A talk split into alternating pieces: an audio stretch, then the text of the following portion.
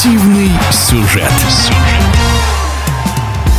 Список претендентов на звание лучшего вратаря года обнародовала ФИФА. Все кандидаты – участники чемпионата мира в Катаре. Среди основных фаворитов эксперты называют чемпиона мира аргентинца Эмилиана Мартинеса, а также полуфиналиста Мундиаля голкипера сборной Марокко Есина Буну. Кроме них в число соискателей вошли вратарь мадридского Реала и сборной Бельгии Тибо Куртуа, а также два кипера сборной Бразилии – Алисон Бекер и Эдерсон. Имя лучшего станет известно 3 февраля, но о своих фаворитах радиодвижения рассказывает голкипер женского футбольного клуба «Зенит» и женской сборной России по футболу Юлия Гриченко.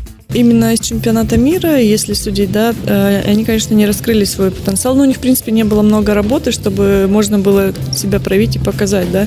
Но мне всегда нравится Бейкер и Эдерсон. Прям я не могу разделить их как-то. Вот мне всегда интересно наблюдать за их игрой.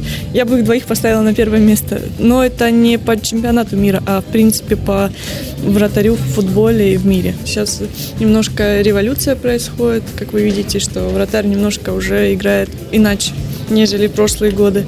Мне понравился вратарь сборной Камеруна. Я прям следила за ним. Она, она интересная, очень интересная, как он играет ногами, не боится.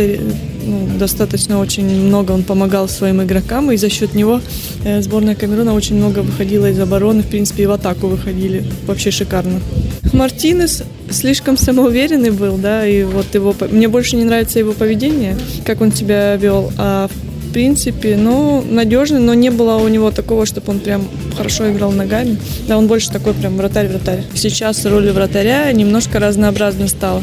Мы стали не только обороняющимися игроками, но и атакующими. То есть мы не просто теперь вратари.